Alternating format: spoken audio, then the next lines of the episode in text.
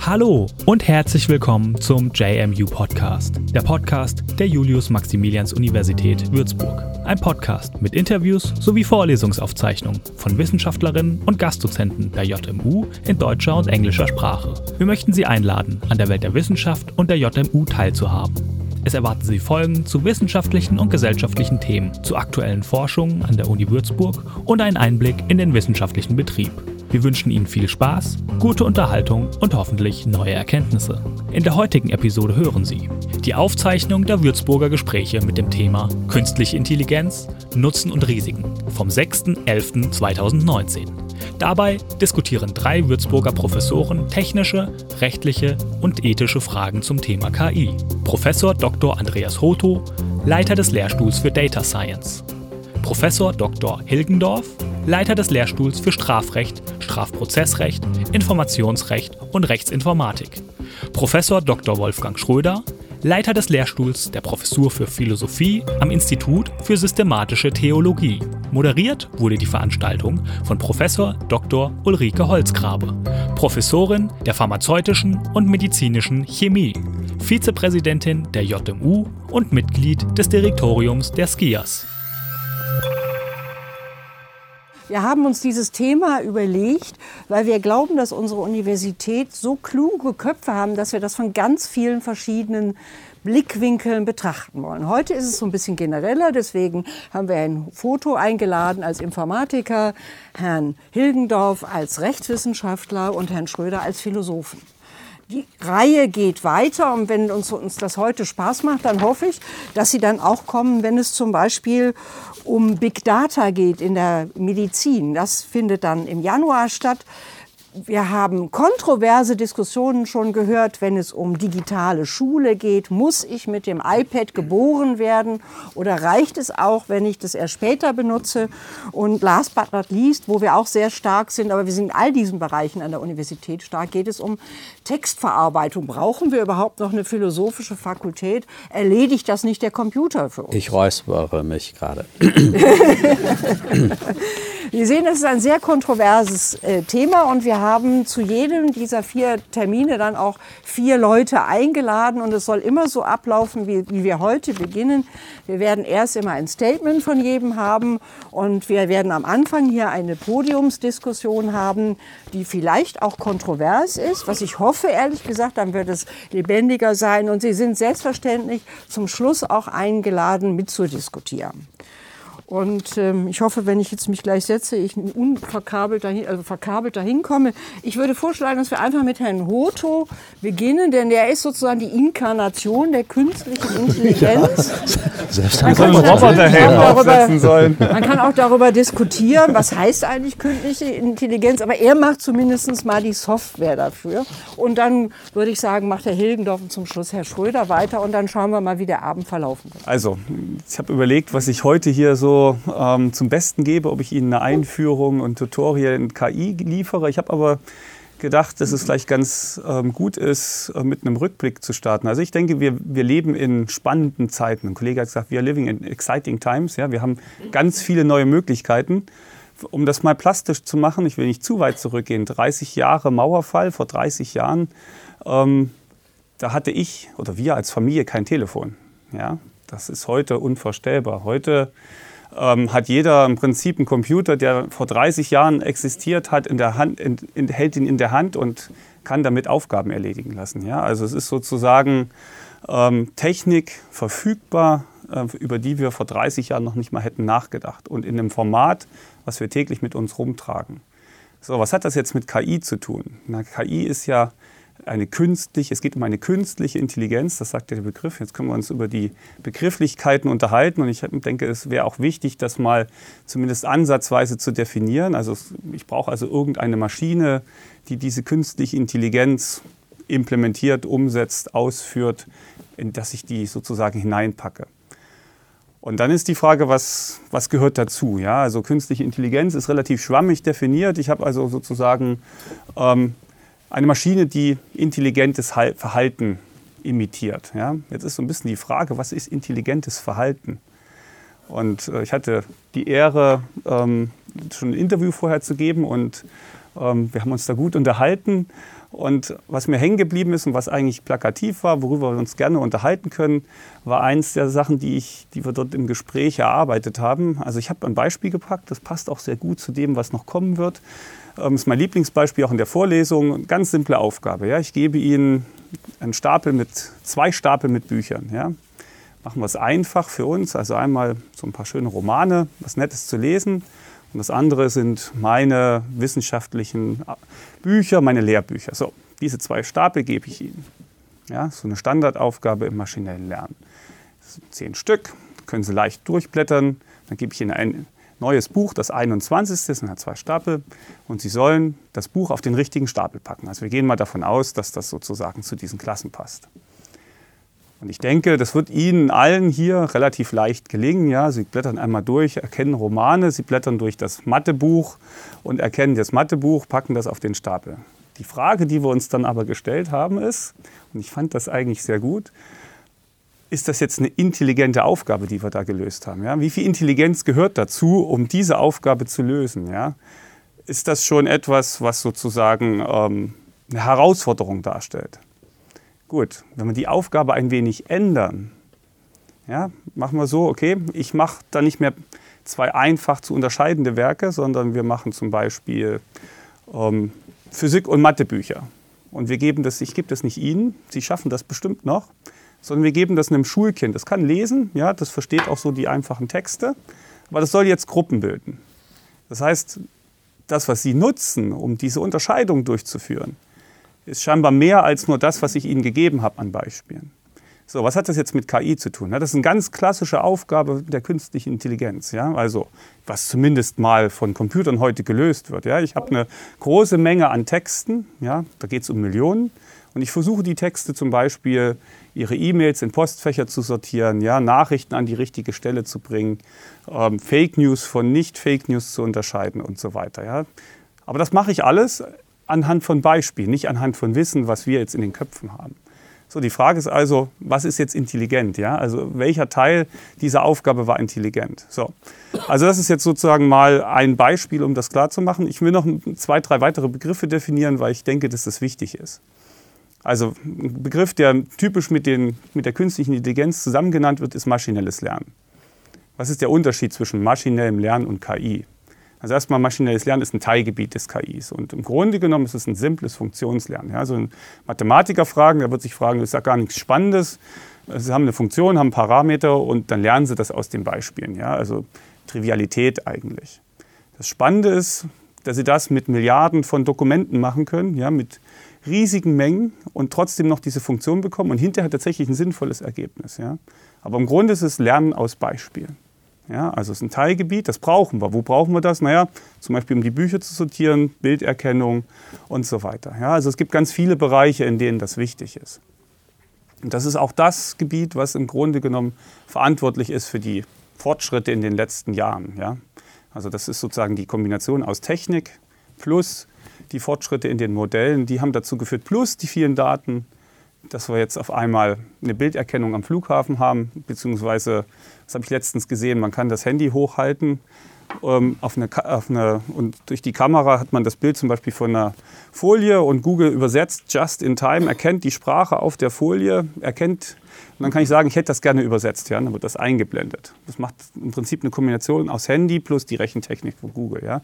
Also das sind sozusagen komplizierte Mustererkennungssysteme im Hintergrund, die laufen und die eben Bilder erkennen, Figuren erkennen und so weiter. Vielleicht noch einen dritten Begriff und dann höre ich auf an der Stelle. Data Science. Ja? Also eine wesentliche Komponente, mit, denen wir, mit der wir uns heute beschäftigen, sind Daten. Ja? Also ähm, viele der Dinge, also wir haben jetzt sozusagen mit Machine Learning die Möglichkeit, aus Daten etwas zu lernen. Also brauchen wir Daten. Und die Technik, die wir heute zur Verfügung haben, erlaubt genau das. Wir können immer mehr Daten über immer über eine größere Menge an Dingen sammeln. Ja? Internet der Dinge, wir haben Kameras über noch und nöcher, wir haben alles digitalisiert, auf das können wir zugreifen. Im Idealfall sozusagen zu jeder Zeit, an jeder Stelle. Das Internet macht es möglich. So die Daten zentralisiert, so wie es Google tut, an einer Stelle erlaubt mir natürlich eine, ähm, eine ganz andere Art der Verarbeitung ähm, und das Lernen von Modellen. Und ähm, gehen Sie davon aus, dass jedes Mal, wenn Sie in Google etwas eintippen, dort ganz sicher ein deutlich komplizierterer Algorithmus läuft als vor noch 20 Jahren, als Google gestartet ist, ja, der durchaus Hintergrundwissen mit einbaut, um im Prinzip die richtigen Suchergebnisse Ihnen zu liefern. Ja?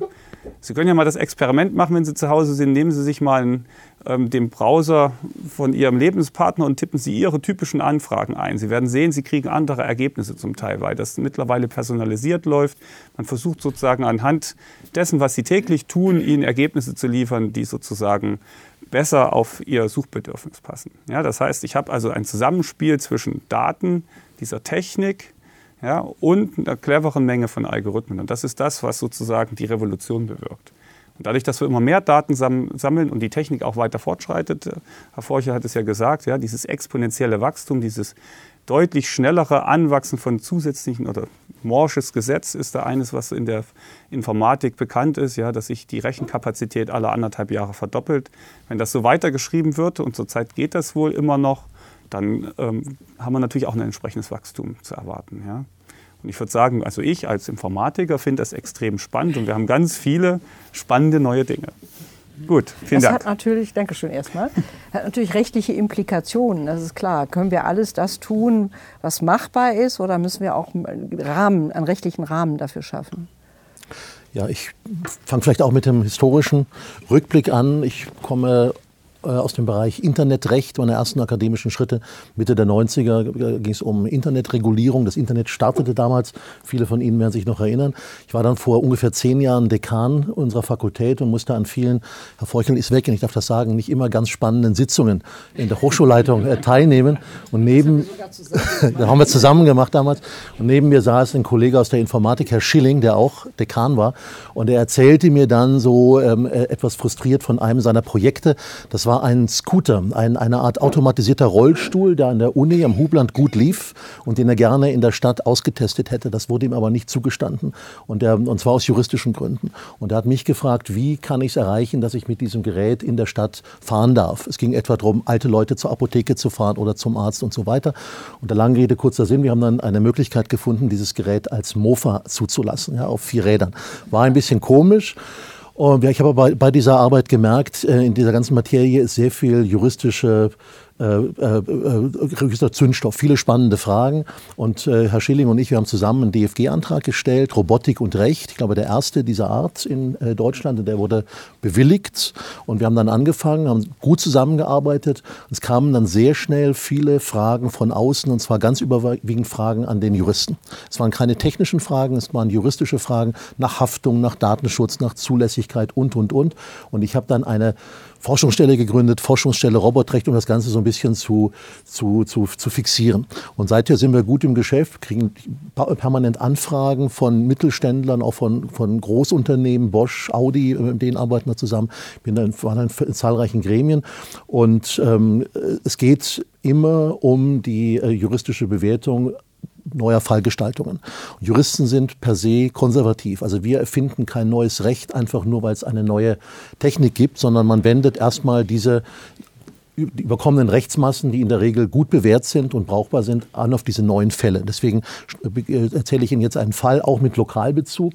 Aschaffenburg. in Aschaffenburg fuhr vor ein paar Jahren ein Hightech-Fahrzeug eines süddeutschen Herstellers, dessen Name ich nicht nennen möchte, äh, in den Ort ein. Alzenau hieß der Ort, am, Fahrer, äh, am Steuer ein etwa 60-jähriger Fahrer. Und der Mann verlor am Ortseingang das Bewusstsein. Aus umgekehrten Gründen, konnte sich aber noch am Steuer festhalten.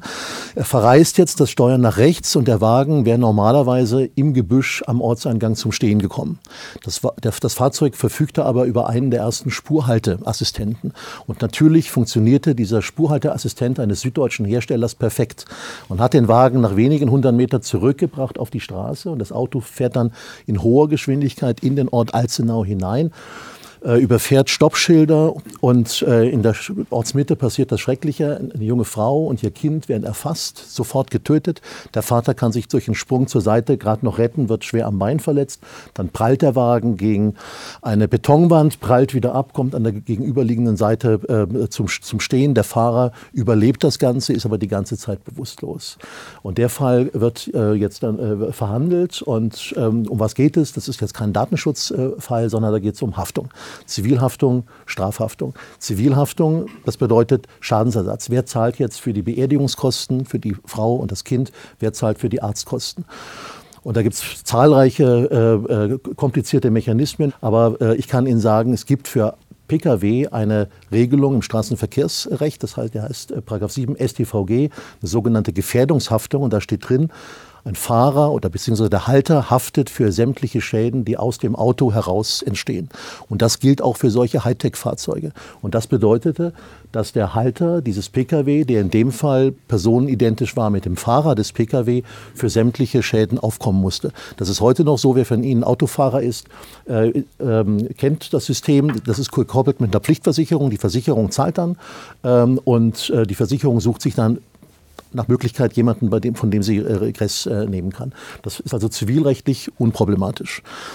Jetzt gingen wir weiter. Ja, dieser überlebende Vater sagte, ich freue mich, dass die Beerdigungskosten für meine Frau und mein Kind äh, beglichen werden und auch meine Arztkosten beglichen werden, aber es ist mir letztlich nicht so wichtig. Ich möchte wissen, wer Schuld hat.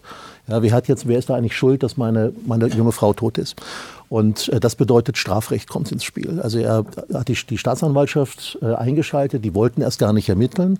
Jetzt ging es um die Frage, wer ist hier strafrechtlich zur Verantwortung zu ziehen. Also nicht, wer zahlt die Schäden, sondern wer kann möglicherweise bestraft werden. Und wer kommt da in Betracht? Nun gut, man könnte erstmal an den Fahrer selber denken, aber der Fahrer war die ganze Zeit über bewusstlos. Dem war auch nicht bekannt, dass er hätte ohnmächtig werden können. Da gab es keine Vorgeschichte. Der hat, es hat also nicht fahrlässig gehandelt beim Einsteigen äh, in das Fahrzeug. Der war selber mehr Opfer als Täter. Also der ist draußen. Zweite Möglichkeit, also wer von Ihnen Science Fiction mag, der könnte auf die Idee kommen, das Auto irgendwie zur Verantwortung zu ziehen. Das Auto äh, haftet. Aber da gibt es bestimmte Umsetz, Umsetzungsschwierigkeiten, wie wollen Sie so ein Auto bestrafen? Ja, Sie können es in die Garage einschließen, Sie können das Benzin äh, wegnehmen, ja, aber solange die Techniker uns die, diese Fahrzeuge nicht schmerzempfindlich gestalten oder irgendwie so gestalten, dass man denen ein Übel zufügen kann, ist die Vorstellung, dass man, äh, dass man Sachen und Maschinen bestraft, ziemlich absurd. Also das würde von normalen Staatsanwälten gar nicht überbedacht werden, von Juraprofessoren wird es mal diskutiert, aber ins Lächerliche gezogen, aber es mag Leute geben, die sowas ernsthaft für möglich halten. Es gibt also Doktorarbeiten äh, über die Strafe, Bestrafung von Maschinen. Das ist aber meines Erachtens wirklich Science Fiction. Wer aber dann als dritte Instanz in Frage kommt für eine Strafe in dem Fall, ich glaube, die meisten ahnen das, ist der Hersteller. Man könnte argumentieren, der Hersteller hätte das Auto anders bauen müssen. Der Hersteller hätte das Auto so einrichten müssen, dass für den Fall, dass der Fahrer äh, bewusstlos äh, wird, der Wagen ähm, sicher an die Seite gefahren wird und abgebremst wird. Dass ein Fahrzeug mit bewusstlosem Fahrer am Steuer äh, über hunderte von Metern in einen Ort hineinfährt und Leute tötet, ist eigentlich nicht in Ordnung. Ist ein technisches, technischer Fehler. Ja? Und darum ging es. Also es ging um, letztlich um die Frage, ob dieses, äh, diese Programmierung des Fahrzeugs und die Einrichtung dieses Spurhalteassistenten in diesem Fahrzeug, so wie das geschehen war, fahrlässig war. War das fahrlässig? da kann man drüber streiten und das Unternehmen hat äh, äh, beweisen können, dass es sehr viele Vergleichsstudien angestellt hatte.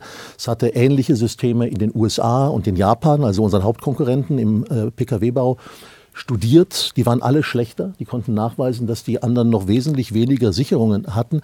Ähm, die, hat, die hatten halt diesen einen Fall nicht bedacht, dass jemand ohnmächtig wird und die Hände am Steuer hält. Ja? Ähm, und die Staatsanwaltschaft hat dann letzten Endes meines Erachtens zu Recht gesagt, das ist nicht fahrlässig. Ja, da kann man anderer Meinung sein. Heute wäre es fahrlässig. Wenn heute nochmal sowas passiert, würde man heute sagen, ihr hättet euch diesen Fall angucken müssen. Der Fall ist aktenkundig, der ist auch in der Presse behandelt. Und ähm, ihr hättet das System besser gestalten müssen. Aber damals war es nach Ansicht dieser äh, Aschaffenburger Staatsanwaltschaft nicht fahrlässig. Das ist also so ein typisches Problem, das sich Juristen stellt bei der Haftung solcher äh, Systeme. Wir reden nicht so gern über künstliche Intelligenz, weil das auch so einen Science-Fiction-Aspekt hat. Also man sagt dann autonome Systeme, Systeme im Auto oder in, in Maschinen, Systeme überall, in der Medizin, im äh, Industriebereich, wo auch immer, Systeme, die eigenständig Aufgaben erledigen, die man früher als Mensch erledigt hat. Ja, das ist die, die, die, die Grundidee, autonome Systeme und die werden eingesetzt und wenn die zu Schäden führen, stellt sich eben die Frage, ob der Hersteller dieses Systems irgendwie zur Verantwortung gezogen kann. Und das ist in gewisser Weise neu und spannend, aber es ist jetzt keineswegs ein, äh, ein, eine, eine spektakuläre Entwicklung, die sofort nach neuen Rechtsentwürfen äh, äh, schreit. Also wir brauchen hier keine großen neue, neue Rechte, sondern wir bilden das vorhandene Recht vorsichtig fort. Man kann im Zivilrecht überlegen, ob man die Gefährdungshaftung ein bisschen ausweitet, um auch Software zu erfassen. Das ist ein Ding. Man könnte, kann im Strafrecht prüfen, wo genau die Haftung von Herstellern beginnen sollte. Also was, was verlangen wir von den Herstellern? Ähm, kein System ist hundertprozentig sicher einen gewissen Grad von Risiko muss die Gesellschaft akzeptieren, aber wie viel akzeptiert sie? Das wird im Wesentlichen vor Strafgerichten ausgehandelt. Ja? Das, sind, das sind so Themen. Und es gibt auch Fälle, wenn ich noch Zeit habe, ein Fall noch, ja, oder besser nicht mal nee, in der Diskussion. Es gibt auch Fälle, wo man drüber, drüber, drüber spricht, äh, ob man nicht ähm, äh, äh, also ganz neue äh, Haftungsstrukturen aus den USA importieren sollte. Äh, aber die, wie gesagt, die, die, die, deutschen kontinentalen Juristen sind tendenziell konservativ. Wir sind der Meinung, dass man mit unserem gegebenen Recht und einer vorsichtigen Fortbildung dieser Rechtsmassen im Wesentlichen zurechtkommt. Nun kann natürlich künstliche Intelligenz auch dabei helfen, zu erkennen, dass jetzt der Fahrer nicht mehr in der Lage ist, das Auto zu fahren. Das wäre deswegen, glaube ich, ja auch die, die Maßgabe, dass man heute versuchen sollte, an der Stelle eben, oder dass man erwartet, dass die Autos das heute erkennen. Ja. Also. Last but not least, aber ganz wichtig, und wir haben eben schon gesehen, er hat so ein bisschen den Kopf geschüttelt, Herr Schröder. Das kann man sagen. und deswegen geben wir ihm jetzt auch das Wort. Das ist schön. Ähm, ich bin nicht einverstanden, wie Sie merken. Also, also erstens, ich möchte niemand zu nahe treten, aber was Sie selber merken, die künstliche Intelligenz ist eine Umwälzung in der Infrastruktur unseres ganzen Lebens. Ob jetzt irgendwas mit autonomen Autos oder weiß der Teufel was äh, da auch eine Rolle spielt, ja, aber äh, es ist auch nicht eine Frage von der Ordnung von Büchern. Ich habe selber eine Bibliothek von über 20.000 Bänden und mein Margits Höchheimer Vermieter hat mir gesagt, er schmeißt mich raus, wenn ich die alle da reinstelle. Ich musste also auch ohne künstliche Intelligenz mit natürlicher Intelligenz eine gewisse Auswahl treffen. Das ist nicht der Punkt. Der Punkt ist, dass morgen im Deutschen Bundestag darüber entschieden wird, ob alle etwa, die gesetzlich versichert sind, kein Zustimmungsrecht haben und kein Entscheidungsrecht darüber, ob sie äh, die Daten, die ihre Krankenkasse von ihren ganzen, von den kleinsten, vom Schnupfen bis zu den peinlichsten Dingen vielleicht, äh, die registriert sind, ob der Staat darüber eine nicht zu löschende große Datei anlegt und die auch noch weitergibt an Pharmafirmen. Das kann durch künstliche Intelligenz, durch Mustererkennung möglich sein. Also wir brauchen heute nicht mehr darüber zu reden, dass künstliche Intelligenz keine Muster mehr erkennen kann. Exakt das ist das, was künstliche Intelligenz kann. Und äh, wenn wir äh, die Diskussion ein bisschen internationaler denken, und ich komme jetzt gerade auch, äh, also letzte Woche vom Digitalgipfel der Bundesregierung. Ich war sehr überrascht, dass es so viel besser war, so viel konkreter als das letzte Jahr in Mittelfranken, in äh, Nürnberg. Wir können also in Unterfranken ganz stolz sein, dass äh, äh wir hier auch ein bisschen einen Fortschritt sehen, da sind sehr viel mehr kritischere Leute ins Gespräch miteinander gekommen, was mich aber trotzdem wundert, äh, dass man die deutsche Bevölkerung nicht wirklich aufklärt darüber, was äh, eigentlich KI für ihr tägliches Leben bedeutet. Nicht nur, wenn sie ihr Handys, also wenn sie ihre Handys benutzen, sondern äh, auch wenn sie krankenversichert sind, wenn sie andere Dinge äh, die mit Datenabsaugung irgendwie zu tun haben, in Smart Cities, zu, also zum Beispiel, äh, haben.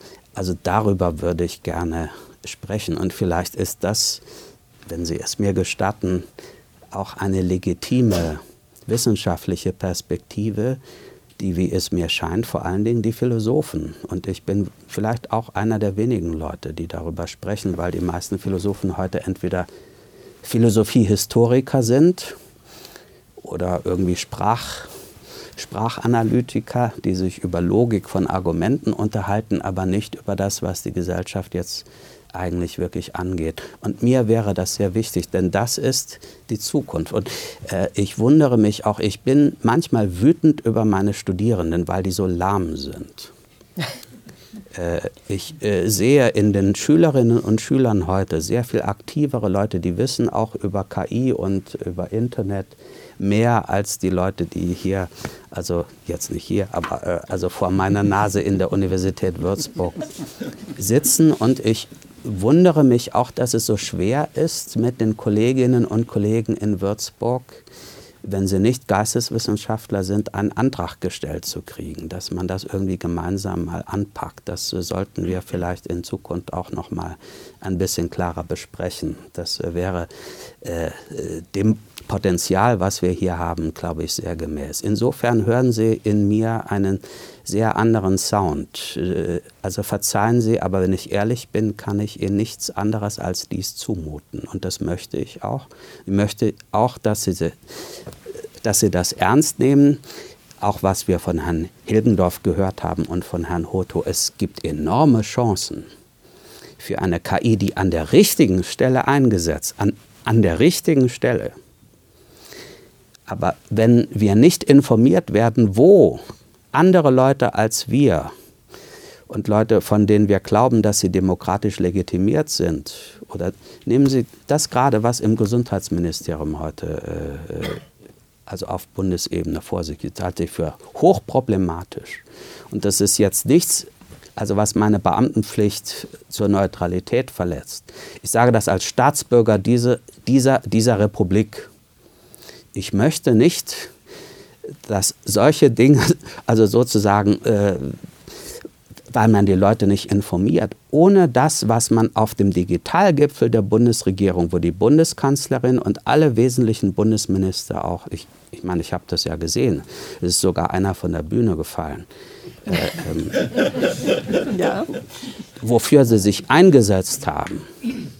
Ich möchte nicht, dass das ein Betrug an der Bevölkerung ist oder eine Täuschung, sondern dass wir uns ernsthaft äh, darüber verständigen, weil ich auch sehe, also im Gegensatz äh, zu vielen meiner meiner Kollegen hier an der Universität in Würzburg bin ich in Entscheidungsgremien. Ich bin im DIN-Institut, in dem zuständigen Standardisierungsausschuss äh, für künstliche Intelligenz. Also wir machen uns ganz, ganz ernste Gedanken darüber, was sinnvolle Standards sind für KI. Ich bin in der European Focus Group von St. Selenek, äh, wo wir darüber nachdenken, was ist ein europäischer Weg, der konkurrenzfähig, aber auch unseren Werten konform ist gegenüber China und den USA. Ich äh, bin in der UC Berkeley äh, im Human Rights Center, auch mit Leuten im Kontakt und wir machen ein Forschungsprojekt, die sich auch mit Kinderrechten in der digitalen Welt eben auseinandersetzt, war hier nicht, aber in anderen Staaten, Gott sei Dank, haben wir hier in Europa andere äh, Grundlagen äh, von Kindern, die mit ihren Handys und mit irgendwelchen Apps und mit irgendwelchen Spielzeugen oder mit äh, Alexa oder anderen äh, irgendwie kommunizieren, sehr, sehr persönliche Dinge preisgeben, die Firmen benutzen, um damit auch einen Pfeil aufzubauen, also dass sie sich in Zukunft äh, äh, ein klares Bild darüber machen können, wer ihre zukünftigen Kunden sind. Bitte machen Sie sich kein zu naives Bild davon, äh, was KI bedeutet und machen Sie sich auch kein Horrorbild davon. Es kommt alles darauf an, wir haben das, wir sind in einer Demokratie und auch die AfD wird das nicht ändern. Äh, wir, wir sind in einer Demokratie, in der, in der wir die entscheidenden Weichenstellungen selber irgendwie beeinflussen können. Aber das möchte ich gerne heute auch angesprochen wissen. Mir ist das sonst irgendwie hier zu weit weg von dem, was äh, ich selber sehe. Und verzeihen Sie es mir, aber ich bin ja hier auch Professor an der Universität in Würzburg und das ist das, was die Studierenden bei mir hören. Sie haben eigentlich schon einen wichtigen Punkt angesprochen, nämlich was mir persönlich unheimlich ist, ist Alexa. Ich würde niemals was stehen haben, was mir dann meine Milch bestellt, weil es jetzt gerade weiß, dass die Milch ausgegangen ist, weil das hört ja auch alles andere mit. Aber wir benutzen das schon. Sind wir nicht schon an dem, über den Punkt hinweg im Grunde genommen, dass wir die Bevölkerung denn die meisten nutzen, es gibt ja ganz viele, die das nutzen, dass die Bevölkerung das schon nutzt und wir haben sie noch gar nicht geschützt davor und nicht aufgeklärt. Ich habe es nicht verstanden, äh, was Sie meinen, wir sind über einen Punkt hinweg. Ja, ich, äh, sie, sie, sie sagen richtig, dass wir die Leute davor schützen müssen und auch aufklären müssen, was mit allen dem passiert. Die Leute Aber, sollen sich selber schützen, sie sind ja selber mündig, oder? Würde das jetzt nicht so einfach so stehen lassen wollen. Dazu nicht. muss man aber verstehen, was, welche Technik was macht und was auch nicht macht und was, ja. wie ich sie missbrauchen kann. Es braucht Literacy. Oder? Ja, man müsste sie ausbilden, genau. Ja, also man müsste sozusagen an der Stelle wissen, was sozusagen die Technik kann oder auch nicht kann. Ich meine, ja. das ist natürlich ein begründetes ja. Problem, wenn Alexa mithört, ja. wenn man sicherstellen könnte durch irgendwelche Rechtsnormen oder was auch immer, dass das im System verarbeitet wird und das Ergebnis an den Server von Amazon geht, dann ist das eine andere Situation, als wenn ich als allererstes alle gesprochene Sprache im Livestream auf die Server von Amazon schicke und dort werden sie erstmal gespeichert und im Nachgang filtert man die wesentlichen Worte raus oder auch nicht, oder man setzt auch Menschen dran, die die Worte rausführen, dann ist das natürlich datenschutzrechtlich eine ganz andere Situation. Ja? So, und an der Stelle kann auch der Nutzer gar keine äh, informierte Entscheidung treffen, weil er gar nicht weiß, was technisch im Hintergrund passiert, geschweige ja. denn, wo zum Schluss die Daten landen. Ja, also das ist mal so ein Punkt, deswegen kann man das nicht, ich stimme Ihnen völlig zu, man kann das nicht so einfach machen. Ich will aber noch einen anderen Punkt ansprechen. Ähm, ich glaube, man muss aufpassen. Ich habe ja gesagt, es gibt drei Komponenten an der Stelle, die bei KI mitspielen. Und ich habe das Gefühl, dass wir ähm, alles unter KI subsumieren. Es, ist, es gibt ja drei Komponenten, die mir wichtig sind. Und ähm, was jetzt gerade auch so bei Ihnen ein bisschen durchgeklungen ist, ist, dass natürlich die Digitalisierung zum Sammeln der Daten ein zentrales Element ist, um überhaupt erstmal eine Basis zu kriegen. Ja, also eines der Dinge, die man sagt, ist, dass die Daten oder Informationen der Rohstoff der Zukunft ist.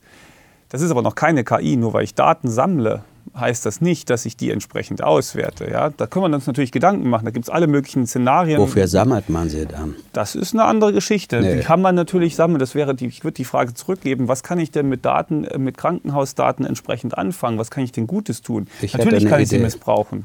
Ja, aber man kann natürlich auch gucken, ob man nicht Krankheiten auf eine andere Art und Weise erkennen kann. Es gibt Studien zum Beispiel, dass man mit Patientendaten mit, mit einer großen Menge im Grunde genommen ähm, das Diagnoseverhalten junger Ärzte erreicht. Ja? Und damit besser ist als das, was junge Ärzte hinbekommen. Das heißt, an der Stelle wären die Daten auch sinnvoll einsetzbar.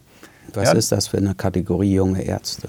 Ja, die hatten in, der, in dem Nature-Aufsatz entsprechend ähm, Leute, die gerade von der Uni kamen, Leute, die ein bisschen dabei waren und ähm, ähm Leute, die schon, also Ärzte, die ich länger... Ich verstehe es nicht, aber gut. Ja. Also ich hatte gut, ja, aber also ich will, der, der wichtige Punkt ist, ähm, nur das Datensammeln alleine, losgelöst von der Technik, ähm, ist sozusagen noch keine KI. Das ist klar, das ist, ist auch nicht strittig.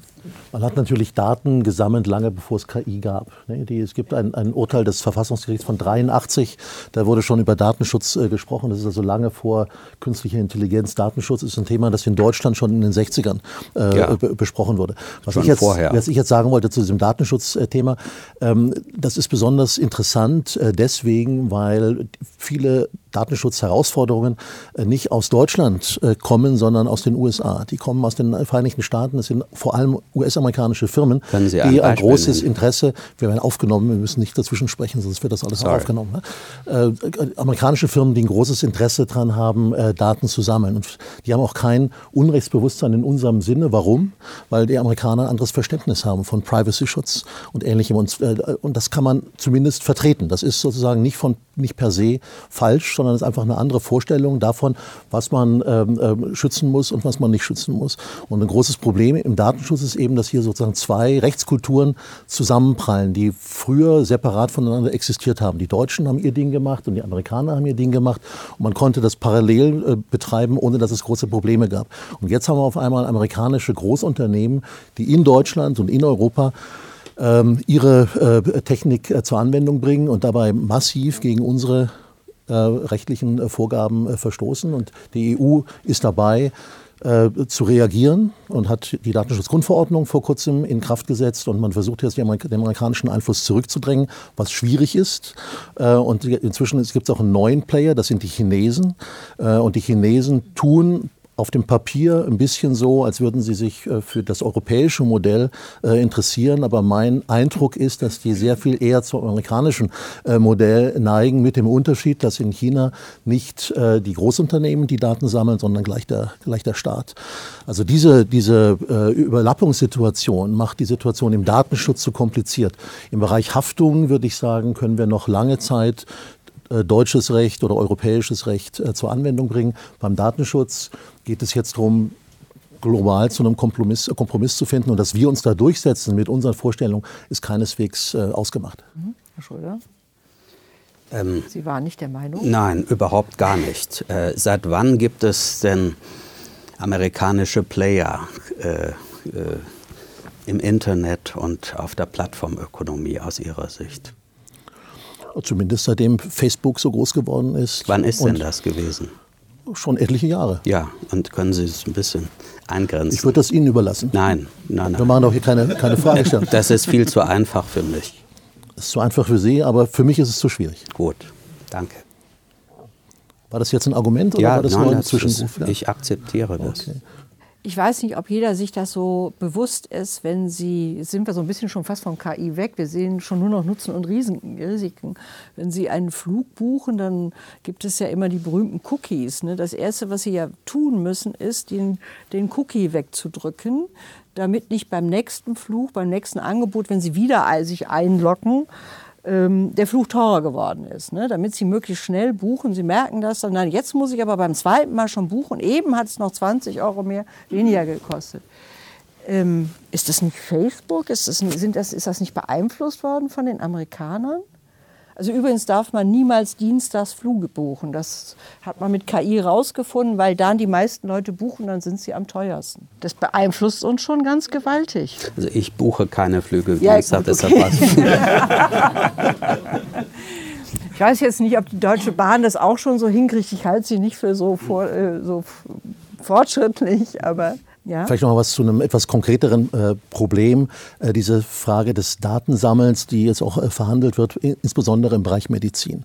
Also ähm, Medizin ist ein besonderes Gebiet insofern, als äh, hier Menschen ähm, besonders massiv betroffen sind. Wenn jemand krank ist, ist er auch bereit, über alle Bedenken hinweg ähm, Hilfsmaßnahmen praktisch jeder Art äh, äh, zu nutzen. Datenschutzüberlegungen stellen sich nicht, wenn es um Leben oder Tod geht. Und ähm, hier drohen meines Erachtens ähm, Monopolbildungen, wie wir sie im Bereich äh, Unterhaltungsindustrie äh, oder soziale Netzwerke bereits äh, haben. Also wenn es zum Beispiel den Chinesen gelingen würde, im, im Kontext von Medizin irgendwelche Beratungssysteme oder also Diagnosesysteme aufzu, aufzubauen, die deutlich besser sind als die der Europäer oder die der Amerikaner, wenn sich alle Leute mit den chinesischen Systemen beschäftigen. Das heißt, die haben ein Monopol, da gibt es auch keinen zweiten. Und so eine Situation wäre zumindest problematisch. Dann wandern nämlich tatsächlich personenbezogene Daten ab. Dann sind wir auch äh, mhm. in finanzieller Hinsicht sehr stark abhängig also ich denke, man sollte versuchen, solche Entwicklungen zu unterbinden. Im, im Bereich von äh, äh also sozialen Netzwerken ist das versäumt worden. Äh, aus, aus vielen äh, Gründen im Bereich E-Health, um nur ein Beispiel zu nennen, droht das jetzt. Und was kann man tun? Man muss eben die Kollegen aus von der Technik fragen, wie können wir erreichen, äh, zumindest noch eine Zeit lang als Mitspieler ähm, relevant zu bleiben. Also was brauchen wir? Und das, was mir die Techniker sagen, ist, wir brauchen Daten. Wir brauchen möglichst viele Daten, um unsere äh, Systeme damit äh, zu füttern. Ja, die, äh, die, die, die Hardware ist offenbar da, die Software ist offenbar auch da. Wir brauchen die Daten. Die Chinesen haben keine großen Probleme mit der Daten, äh, die haben erstmal keinen richtigen Datenschutz und zweitens haben die genug Leute. Ja, die Deutschen haben einen extrem ausgeprägten Datenschutz, was den Juristen freut. Das heißt extrem. Das bringt viel Geld, ja, äh, was aber äh, den, sagen wir, den für die Industrie äh, Probleme bereitet. Und dieser Vorstoß von Herrn Spahn jetzt deutlich als Versuch äh, durch ähm, eine Modifikation der bisherigen rechtlichen Regeln Daten für die Medizin zu schaffen. Ich habe das noch nicht bewertet. Ja, ich habe das nur versucht einzuordnen äh, ähm, und äh, deutlich zu machen, man kann hier wie immer Pro- und Kontraargumente äh, äh, formulieren. Man muss halt überlegen, was man möchte. Die Gefahr eines, eines Monopols der Amerikaner oder der Chinesen im Bereich äh, Digitalisierung der Medizin, das ist wahrscheinlich das nächste große Ding, was auf uns zukommt. Oder ähm, ähm, ein, ja, ein, ein, ein Kompromiss, ein Zurückgehen in Bezug auf unsere Datenschutzvorstellungen.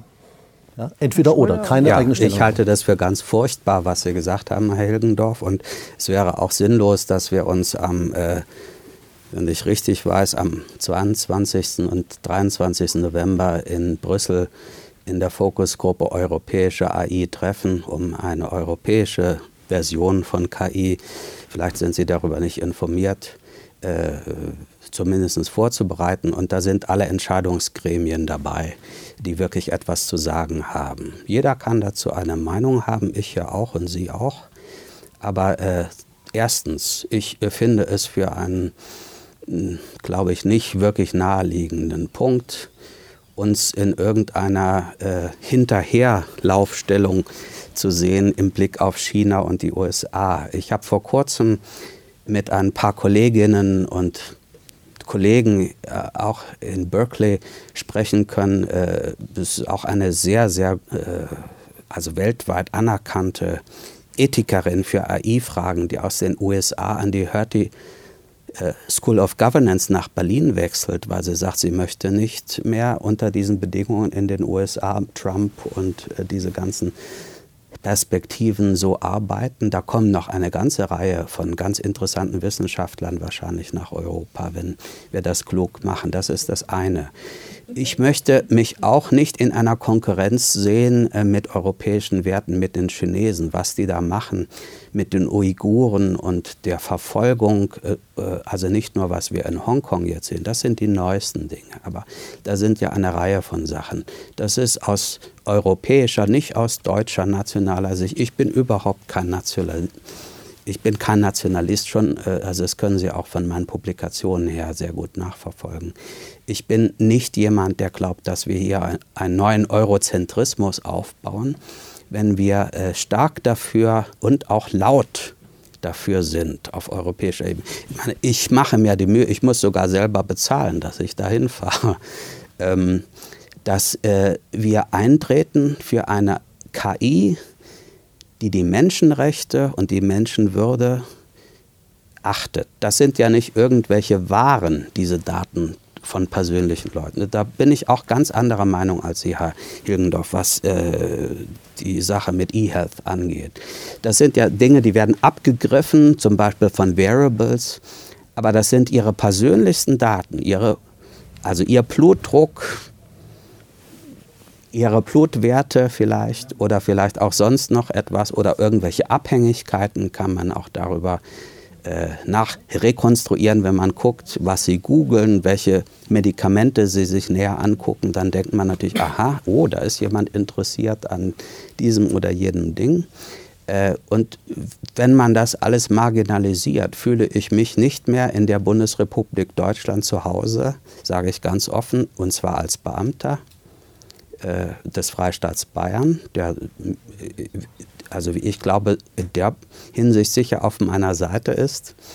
Ähm, wir sollten uns an die freiheitlich-demokratische Grundordnung halten, auch bei der Anwendung äh, von KI in sensiblen Bereichen. Und wenn wir das nicht tun, sind wir auf einem Irrweg. Und ich bin nicht dabei. Also vielleicht kann ja, ich ja, mal ein paar klärende Worte hier ja. sagen. Ähm, also ich glaube, an der Stelle muss man ein bisschen aufpassen. Nur weil ich, ich hab's, wir hatten es gerade schon, nur weil man Daten sammelt, kann man die sowohl positiv als auch negativ Das ist nutzen. ja nicht strittig. Ja doch, das, ähm, das Problem ist, sobald ähm, das Wort fällt, ich sammle Daten, wird immer nach dem Zweck gefragt. Die Zweckfrage... Nach dem Einverständnis. Nein, erstmal nach dem Zweck nach war die dem Frage. Einverständnis Nein, Sie auch. fragen nach dem Einverständnis, die Dame da drüben, von der ich rede, hat nach dem fragen Zweck wir nach gefragt. beiden, wäre das eine Lösung? Wir können auch gerne nach beiden fragen. Das ist an der Stelle relativ sinnfrei. Ähm, an, die Frage ist ein bisschen, ähm, wenn ich die Daten habe, wer kann was damit tun? Ja? So, und dann gibt es verschiedene Optionen, die wir gerade schon gesehen haben. So. Und jetzt haben wir ein ganz kleines Problem, wenn wir die Daten sammeln. Sie haben ein paar Daten, wir alle haben, jeder hat ein paar Daten. So, und die Amerikaner haben das clever angestellt. Sie haben nämlich angefangen, die Daten, die sie kriegen konnten, mal zusammenzusammeln. Und genau in dem Moment, wo man die Daten zusammenträgt, ähm, entsteht ein Mehrwert. Oder die Privatfirmen, nicht die Amerikaner. Ja, die Privatfirmen, die amerikanischen Privatfirmen, die ähm, sind, glaube ich, schon Companies der Amerikaner. Ja, aber ja. das sind doch nicht die Amerikaner oder? Naja gut, es ist erstmal das ähm, repräsentiert durch das Land Amerika. Ich bin Philosoph, ich achte auf Begriffe, sorry. Mag ja sein, dass vielleicht meine Sprache nicht ganz so Nein, ausgewählt ist, ist wie Ihre, aber so. Also, der Mehrwert entsteht in dem Moment, wo ich große Mengen an Daten zusammentragen kann. Ja? Also wenn ich in dem Moment habe ich die Möglichkeit, aus diesen Daten tatsächlich Zusammenhänge zu ziehen, die ich vorher nicht ziehen konnte. Und das ist genau der Punkt. Ja? Also wenn ich, was haben die Amerikaner gemacht mit Google? Google ist ja der erste, das erste Beispiel, wo man sehr, sehr viele Daten zusammengetragen hat. Ja, Facebook ist das, wo wir unsere sozialen Beziehungen abgeliefert haben. Die Variables, und davon tragen bestimmt hier im Raum einige, ähm, Werbe ist der nächste Schritt, ähm, wo man Daten über die Person abgeben kann. Aber das sind alles persönliche Daten. Das macht jetzt erstmal keinen großen Unterschied. Die Daten, die gesammelt werden, sind ähm, im Prinzip alle auswertbar für verschiedenste Dinge. So. Das heißt, in dem Moment, wo ich diesen, diesen Rohstoff, den ich eingangs genannt habe, in der Hand habe, kann ich damit auch Mehrwerte erzielen. Ich kann zum Beispiel für die Gesundheit versuchen, eine Diagnose zu stellen, auf die ein Arzt nicht gekommen wäre. Das ist das, was zurzeit eben mit diesen ähm, ja, ähm, Aktivitäten in Richtung Gesundheit passiert. Ich habe das, was Sie jetzt in den Bereich Marketing oder Business angesprochen haben, ja, auch da wird aus den Daten im Prinzip ein Mehrwert gezogen. Also man erkennt die Muster, die drin sind, erkennt Zusammenhänge über die Personengrenzen hinweg und versucht dann, das besser zu verkaufen. Das ist das Grundprinzip, was hier im Grunde abläuft. Das passiert aber erst, wenn ich die Maschine anschmeiße und wenn der Mensch sozusagen die Maschine so steuert, dass hinterher tatsächlich sie das richtige Produkt rauskriegt. Das passiert heute nicht, selbst von, von sich aus. Ja? Die Maschine kann das nicht alleine. Es ist keine KI im klassischen Sinne, dass ich die Daten reinwerfe und dann passiert jetzt Magie und hinterher fallen die Recommendations raus, ja? sondern das, das ist es nicht. Ja? Und das passiert auch nicht in, was in der Medizin. So, und das, ähm, was wir aber können zurzeit, und das ist das, was möglich ist, ist, wir können auf einem kleinen Spezialgebiet versuchen, einen Zusammenhang zu erkennen, den wir als Menschen nicht schaffen zu erkennen, weil die Menge an Daten uns an der Stelle ähm, überfrachten würde. Und wir steuern die Maschine zu unserem Zwecke und die Algorithmen, sodass die diese Zusammenhänge rausziehen können. Das geht aber nur, wenn wir die richtigen Datenmengen haben. Und das geht nicht, wenn wir nur ein einzelnes Datum haben. Das ist das, der große zentrale Unterschied. So. Und ähm, die Diskussion, die wir jetzt gerade angestoßen haben im Bereich ähm, Gesundheit, ähm, wenn wir die Daten nicht sammeln, dann ähm, haben wir auch nicht die Möglichkeit, ich hatte ein Beispiel angesprochen, es gibt, das Papier ist tatsächlich von Chinesen veröffentlicht, da sind halt 100 Millionen Datensätze von Kindern eingeflossen, wo man im Grunde genommen, weil die eben diese Daten haben, das vergleichen kann. So, da können wir uns jetzt sozusagen den Kopf schütteln und drüber aufregen. Aber die Frage ist sozusagen, wenn wir dagegen vorgehen wollen, was ist denn der Weg, wie wir sozusagen ein System schaffen, ähm, wie wir damit umgehen. Ja? Also technisch gibt es Möglichkeiten. Das heißt ja nicht, dass der Datenschutz an der Stelle ausgehebelt wird. Ich kann solche Analysen auch machen, ohne dass ich die Person zurückverfolgen kann. Ja, ich kann das anonymisieren. Ich sehe sozusagen zwar einen Verlauf von irgendwelchen Krankheitsbildern und Medikamenten, aber ich kann das zum Beispiel in Gruppen ähm, zusammenfassen und kann trotzdem solche Analysen fahren. Das kann ich aber erst machen, wenn ich überhaupt mal die Daten habe. Ja?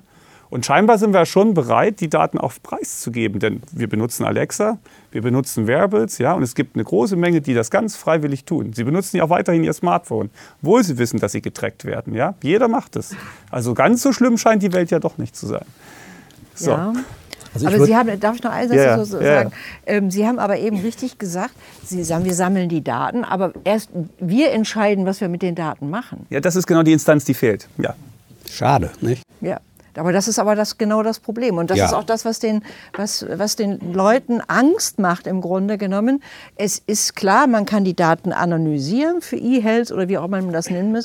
Aber es kann auch einer entscheiden, ich will sie nicht anonymisieren. Und dann habe ich die Daten und kann zurückverfolgen, dass Herr Hoto schon immer gegen gute Gesundheit, ich weiß ich nicht, ja, sich genau. richtig zu viel Wein getrunken hat oder dergleichen mehr. Und deswegen bezahlt die Krankenkasse nicht mehr. Ja, das ist ja, die, die, die Angst, die dahinter steckt. Ja, natürlich, ja. Aber jetzt, äh also Datenschutz ist natürlich ein sehr wichtiges äh, Thema. Man sollte aber doch verschiedene Formen von Daten unterscheiden, dass es nicht zu pauschal wird. Äh, also personenbezogene Daten, das sind Daten, die Aussagen über mich machen, zum Beispiel meinen Blutdruck, wenn ich unterbrochen werde, ja, oder meinen Stress und Altersabbau, ja, solche, solche Dinge. Das sind personenbezogene Daten, die kann man zum Beispiel später nutzen, um mich zu erpressen, um Schwierigkeiten zu machen. Also das sind Dinge, die gefährlich sind, die mich auch in Nöte bringen können. Man kann solche Daten unter Umständen anonymisieren. Das heißt, man nimmt den Personenbezug weg. Man schafft, man schafft technisch die, die, äh, die Möglichkeit, dass die nicht mehr auf mich zurückzuführen sind. Ob das wirklich noch geht, ist die Frage, aber grundsätzlich ist sowas möglich. Und äh, jetzt angenommen, man hätte sehr viele Daten über die Wirkungsweise eines bestimmten Medikamentes auf Männer um die 60. Also nicht nur in Bezug auf meine Wenigkeit, sondern ein bestimmtes Medikament äh, wird von zahlreichen Nutzern über 60 benutzt und hat die und die äh, äh ähm, äh, äh, Wirkungen. So eine Information ist für die Verbesserung des Medikamentes von großer Bedeutung von enormer Bedeutung. So ein Medikament kann Leben retten.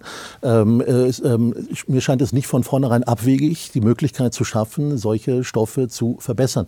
Ähm, Problem ist, dass die Anonymisierung möglicherweise nicht mehr so einfach funktioniert, wie sich das Juristen wie ich äh, vorstellen, weil diese Maschinen immer leistungsfähiger werden und aus wenigen Eckpunkten errechnen können, auf wen sich es bezieht. Mhm. Da muss dann wieder die Technik äh, äh, äh, tätig werden. Das ist also letztlich ein technisches Problem, um äh, Mechanismen zu finden, die wirklich eine Anonymisierung möglich machen. Und eine dritte Kategorie von Daten, die ich auch noch zumindest mal in den Raum stellen möchte, sind Daten, die überhaupt nie einen Personenbezug hatten. Nehmen Sie an, irgendwie von mir aus ein, ein Industrieroboter, bei, äh, steht irgendwie in einem Unternehmen, der arbeitet Tag und Nacht und da sind äh, Verschleißteile enthalten. Und jetzt seit einiger Zeit auch Sensoren, die den Verschleiß der Maschine relativ zu einem gewissen Arbeitstempo, möglicherweise relativ zur Außentemperatur, relativ zur Laufzeit und so weiter aufzeichnet.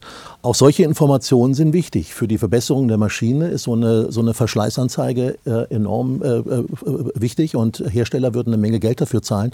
Da fehlt aber der Personenbezug. Da war von vornherein ich glaub, keine. Diese Daten sind unkritisch. Ne? Da, das sind, Jeder das sind auch doch gerne wissen in seinem Auto. Also wenn du jetzt nicht den Reifen wechselst, dann haben wir gleich ein Problem auf der Autobahn. Wenn Sie das noch, wenn ich das noch sagen, die sind nicht ganz unkritisch, weil ähm, mhm. ähm, ein Problem darin besteht, dass äh, solche Daten juristisch nicht wirklich geschützt sind. Es gibt kein Dateneigentum. Das heißt, diese Daten sind keine personenbezogenen Daten, unterfallen also nicht dem Datenschutzrecht. Die unterfallen aber auch nicht dem Sachenrecht, weil es keine Sachen sind. Äh, und jetzt angenommen, jemand besitzt die Fähigkeit, die aus der Ferne abzuziehen, zu klauen. Ja, zu, mhm, okay, äh, ist das rechtswidrig? Ja. Darf man das? Darf man das nicht? Das ist ein großer, großer Streitfall, insbesondere, und dann höre ich aber auf, insbesondere bei Pkw. Bei Pkw fallen solche Daten an, also sagen wir mal Abnutzung der Bremsen relativ zur, zur mhm. Fahrleistung. Und da ist jetzt ein großer Streit entbrannt, ob das äh, äh, rechtlich irgendwie gestoppt werden kann. Die Lösung, die unser Verkehrsministerium zurzeit vertritt, ist, äh, auch die äh, Bremsabriebdaten bei Pkw sind personenbezogene Daten, weil jedes Auto eine, eine Nummer hat, sodass man über die Nummer den ähm, Halter identifizieren kann. Das ist vertretbar, das kann man so machen, ist aber so ein bisschen sehr juristisch, finde ich, ja? sehr juristisch gedacht. Äh, und, äh, Aber für, Sie wissen dann auch, wie der gefahren ist. Für, ne? für Normalbürger vielleicht nicht ganz nachvollziehbar. Ja. Herr Schröder, ja, waren so mit dem einen diesen, oder anderen nicht einig? Nein, ich kann jetzt zu diesen, diesen fachlichen Ausführungen aus juristischer Sicht äh, eigentlich nicht sinnvoll etwas kommentieren. Aber ähm, ich würde noch mal gerne in den Blick heben, dass äh, also wenn es darum geht, dass wir heute eigentlich um KI und sozusagen die Perspektiven für die Gesellschaft sprechen wollen, dass wir heute gehört haben, was eigentlich die großen Perspektiven und die Chancen sind. Und ich bin auch sehr bei Ihnen, wenn es darum geht, nicht nur bei Gesundheitsdaten, sondern auch bei anderen Daten, die Bürgerinnen und Bürger betreffen, dass es sowas geben könnte wie Commons. Also etwas, was man als Bürgerin und Bürger selber, äh, aber mit Zustimmung, und da unterscheiden wir uns vielleicht, oder vielleicht habe ich Sie falsch verstanden. Also ich möchte gerne, dass wir dazu einen Konsens geben können, eine Zustimmung. Also dass wir sowas einspeisen können in unser Gemeinwohl, in unser Gemeinwesen. Ich bin ganz äh, auch Ihrer Meinung, dass KI uns äh, hilft, äh, Dinge besser einzuschätzen durch Mustererkennung, durch Weiterentwicklung äh, also lange nicht nur im medizinischen Bereich, das gilt eigentlich für alle gesellschaftlich relevanten Fälle. Mir geht es nur, und ich weiß nicht, ob ich so furchtbar missverständlich äh, die ganze Zeit daher geredet habe, mir geht es darum, dass äh, die Bürgerinnen und Bürger äh, sagen, ja, das ist ja das, was wir als demokratischen Grundakt eigentlich verstehen, dass wir gefragt sind als Bürgerinnen und Bürger, ob wir zustimmen oder ob wir etwas anderes wollen oder ob wir auswählen können aus einem Programm. Möchten wir eine chinesische Option? Möchten wir eine amerikanische Option? Und da bin ich wirklich äh, sehr dafür, dass wir unterscheiden. Es gibt nicht das amerikanische Modell also was mit den USA und mit Trump und so zu tun hat, sondern das sind einfach Firmen, die sehr viel klüger waren als unsere Firmen hier. Die haben sowas Ähnliches gesehen wie, also stellen Sie sich vor ein ganz plattes Beispiel und verzeihen Sie, dass ich das Niveau für einen Moment senke.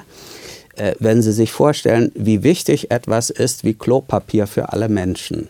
Und wenn Sie das auf ganz hohe Ebenen heben, was für alle Menschen wichtig ist, die auf der digitalen Ebene irgendwie mit dabei sein wollen, was alle angeht, nicht nur in einem bestimmten Welt, äh, Rahmen oder in einem bestimmten Kontinent oder in einem bestimmten Land, äh, dann, da, dann, dann muss man den amerikanischen Firmen zugestehen, dass sie einfach die intelligenteren Leute und auch in Asien natürlich die viel, die viel intelligenteren Leute hatten, die sich vorgestellt haben, was brauchen denn alle, was ist denn interessant, was ist sexy eigentlich für alle Leute, die mit dabei sein wollen, wenn es nach vorne geht. Das haben wir verpasst, das werden wir auch nicht mehr einholen.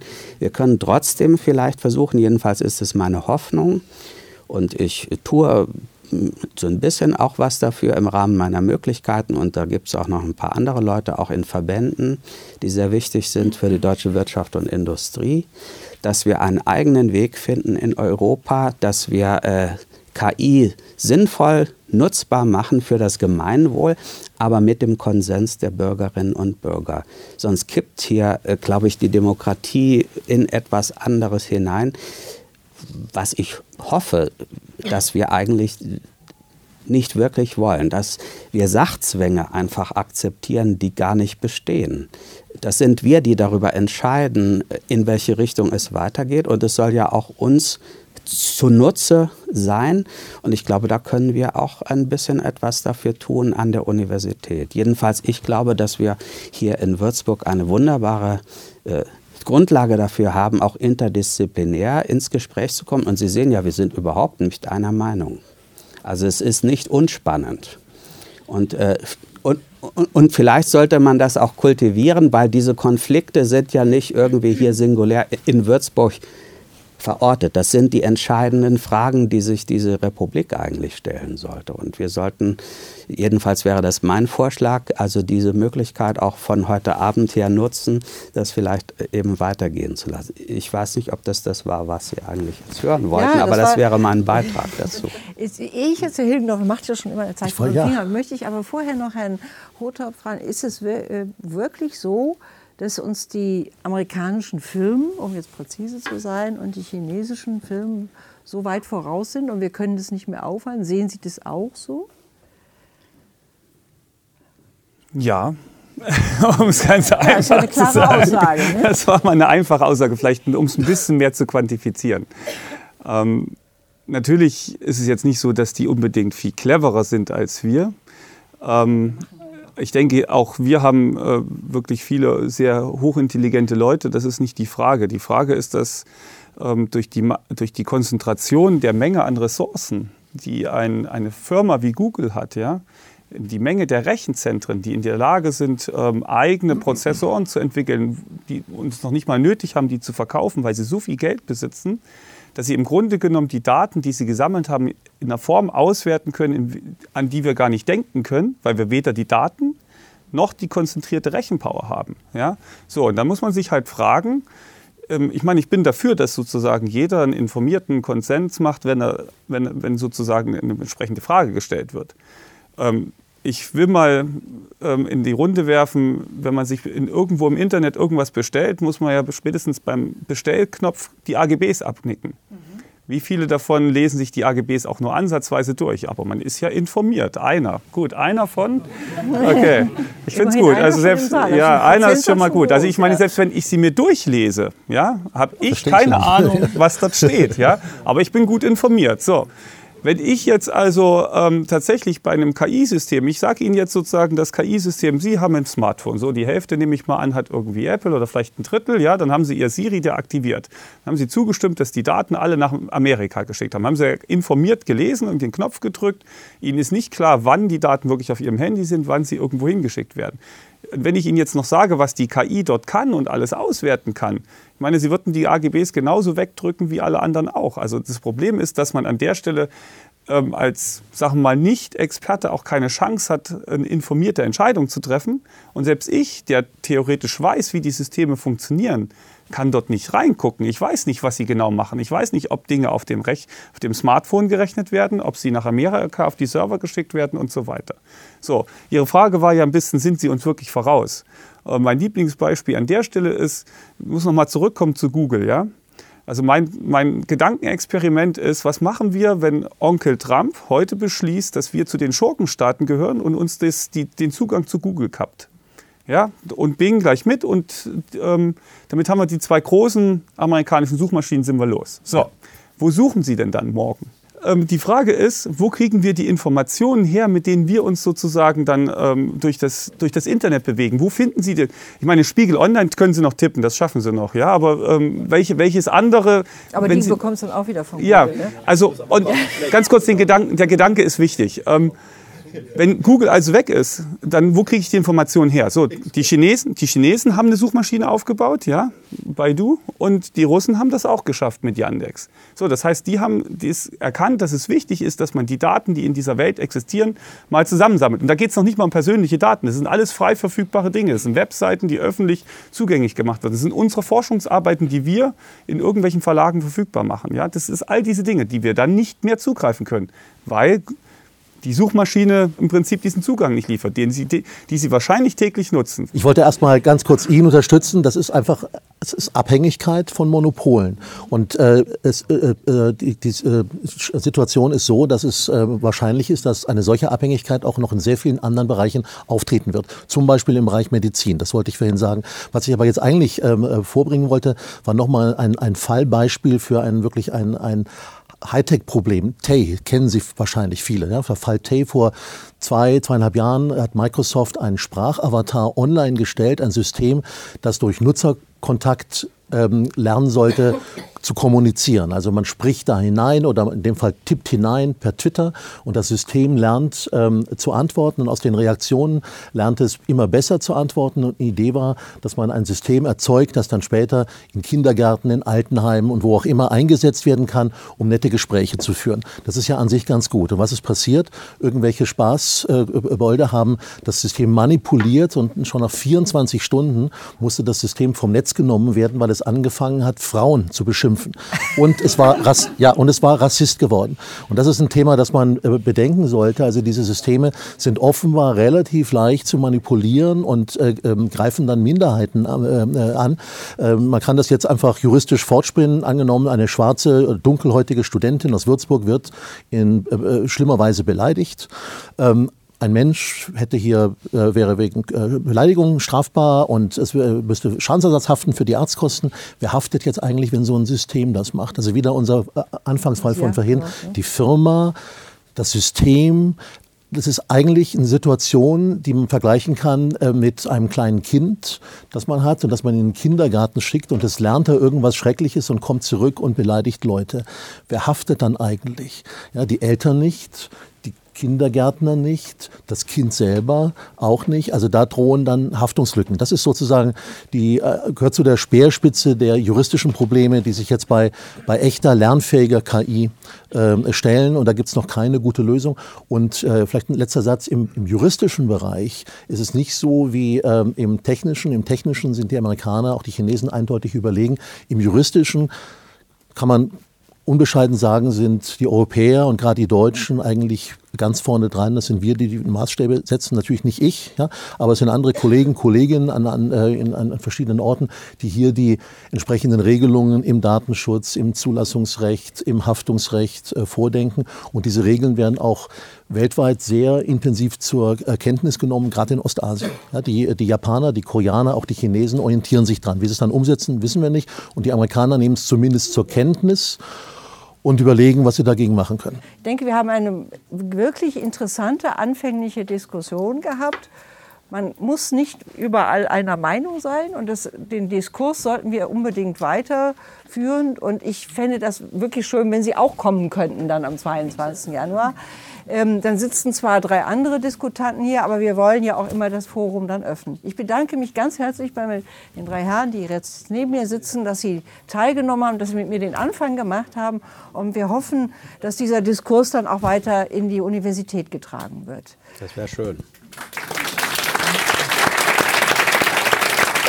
Applaus